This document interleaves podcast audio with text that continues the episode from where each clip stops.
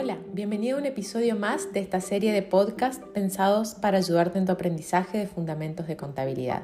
En este episodio, la contadora Luciana Cook nos va a hablar acerca de los métodos de costeo. ¿Escuchamos qué tiene para decirnos?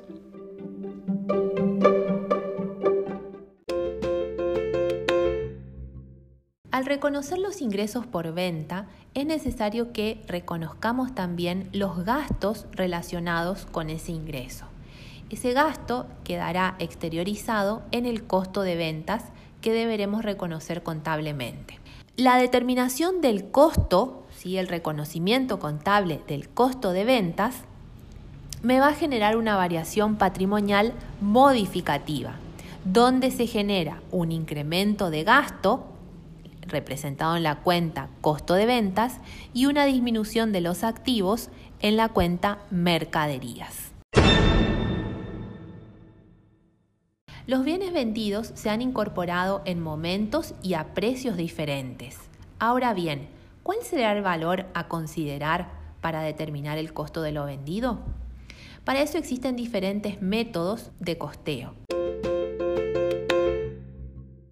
inventario permanente, va a permitir llevar un control constante de los inventarios, reconociendo cada unidad que ingresa y sale del inventario y en todo momento se puede conocer el saldo de los bienes en existencia y el valor del costo de ventas.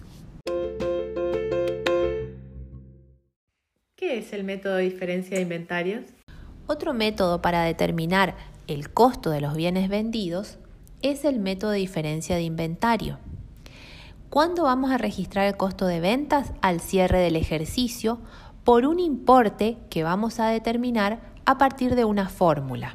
Costo de ventas es igual a la existencia al inicio más las compras menos la existencia final, donde el dato de la existencia al inicio lo vamos a obtener del saldo de la cuenta mercaderías dado que todas las incorporaciones que se realicen durante el ejercicio van a estar incluidas en la cuenta de movimiento compras. Al final del periodo, esa cuenta de movimientos tiene que quedar cancelada contra una cuenta patrimonial mercaderías. Y el dato de la existencia final de mercaderías lo voy a obtener de un recuento físico y valorizado que deberá realizarse al final del ejercicio.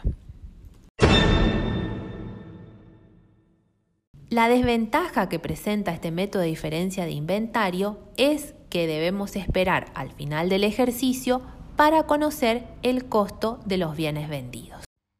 ¿Existe alguna otra alternativa para determinar el costo de los bienes vendidos? Otra alternativa de método de costeo es el de ganancia bruta. Consiste en fijar un precio de venta que incluya un determinado margen de ganancia. Este método me va a permitir determinar el costo de los bienes vendidos luego de cada venta por un valor estimado.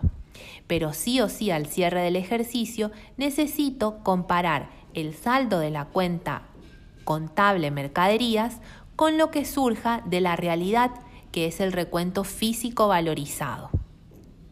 Si surgen diferencias, deberé ajustarlas entre costo de ventas y mercaderías según corresponda. Por cualquiera de los dos últimos métodos que mencioné, sea diferencia de inventario o sea ganancia bruta, es necesario que al final del ejercicio realicemos un recuento físico de las unidades en existencias, es decir, las cantidades que quedan en existencia. Con el recuento físico sé cuántas unidades quedaron en stock. Ahora, ¿qué valor le asigno a esas unidades en existencia? ¿Qué valor les voy a asignar a estas unidades? Tengan en cuenta, como dije anteriormente, que se incorporaron en distintos momentos y a distintos costos de incorporación. Entonces, para asignarles valor, puedo adoptar algún criterio como por ejemplo darle el valor a esas existencias de las últimas incorporaciones o valuar las existencias al cierre al costo de las primeras incorporaciones o un promedio. Así terminamos un episodio más de esta serie de podcast. Vos seguí estudiando, entra al aula, lee el material de lectura, hace los ejercicios, consultanos y seguimos aprendiendo juntos. Nos vemos en el próximo episodio.